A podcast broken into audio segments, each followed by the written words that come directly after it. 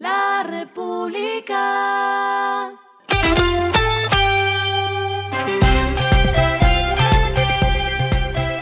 Al final de la jornada, esto es lo que debes saber sobre el comportamiento de los negocios, las finanzas y la economía. Las movidas de hoy fueron.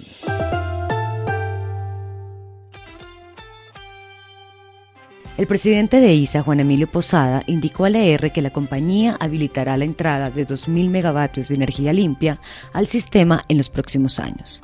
Y agregó que lograr la interconexión eléctrica con Panamá exigirá inversiones superiores a los 700 millones de dólares.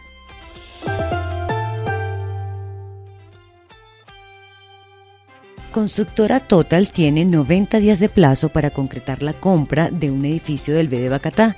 Esto se da bajo un memorando de entendimiento de compra-venta entre Acción Fiduciaria, que es la encargada de garantizar la inversión del complejo, y la constructora.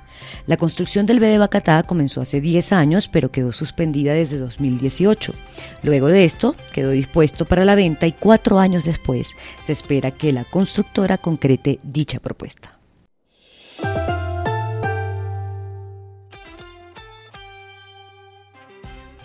Findeter anunció nuevos recursos a través de su línea Compromiso Salud para seguir dando liquidez a las empresas del sector.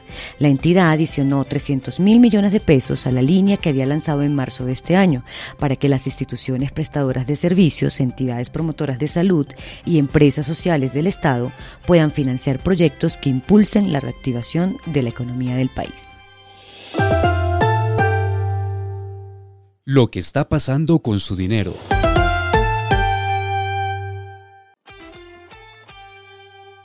En los primeros siete meses de 2022, el sector asegurador emitió primas por 23,42 billones de pesos, un alza de 20,38% frente al mismo periodo del año pasado, según Fasecolda. El mayor rubro se registró en Vida Grupo, con primas emitidas por 3,25 billones de pesos. Según el primer censo de seguros de vida y personas de Fasecolda, el gasto per cápita en seguros de vida es de apenas 200 mil pesos, de los cuales la mitad corresponde amparos de obligaciones financieras y la otra mitad se reparte entre todos los demás seguros de vida.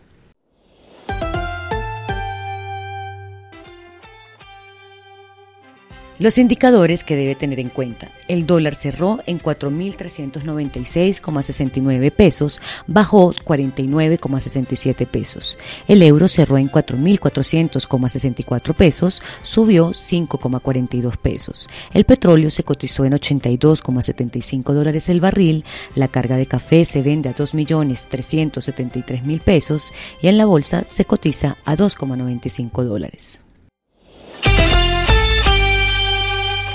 Lo clave en el día.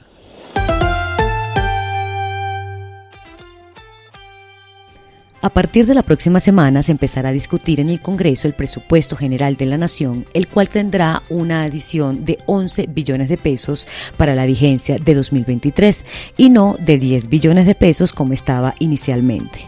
Las comisiones económicas ya tienen el articulado para un monto total de 391,4 billones de pesos, pero con la adición que propone el nuevo gobierno, el presupuesto del próximo año pasaría a 402,4 billones de pesos, el cual debe ser aprobado por el Congreso antes del 20 de octubre. Cuando el ministro Campo estimaba que podía pedir 10 billones de pesos adicionales, justificó el monto con recursos tributarios por 6 billones de pesos y los otros 4 billones de pesos saldrían de créditos multilaterales. Pero el recaudo de este año estuvo mucho mejor de lo esperado, por lo que el gobierno se animó a pedir el billón adicional y ya no necesitaría nuevos endeudamientos. A esta hora en el mundo. El Palacio de Buckingham confirmó la muerte de la reina Isabel II, quien se encontraba en delicado estado de salud desde el martes. El príncipe Carlos, hijo de la reina, es el próximo en la línea de sucesión al trono y será conocido como Carlos III. Con la muerte de Isabel II a los 96 años de edad, se acaba el reinado más largo de la monarquía, pues estuvo 70 años llevando la corona. Reino Unido declaró 10 días de luto. Y un dato curioso es que un estudio de Brand Finance presentado en el marco del jubileo de la monarca reveló que Isabel II como marca tenía un valor de 40.321 millones de dólares. Y el respiro económico tiene que ver con este dato. La República. Hasta este domingo se realizará el Sushi Master que se realiza en 20 ciudades y en los primeros dos días ya se habían vendido más de 150 mil rollos de sushi y eso es un récord.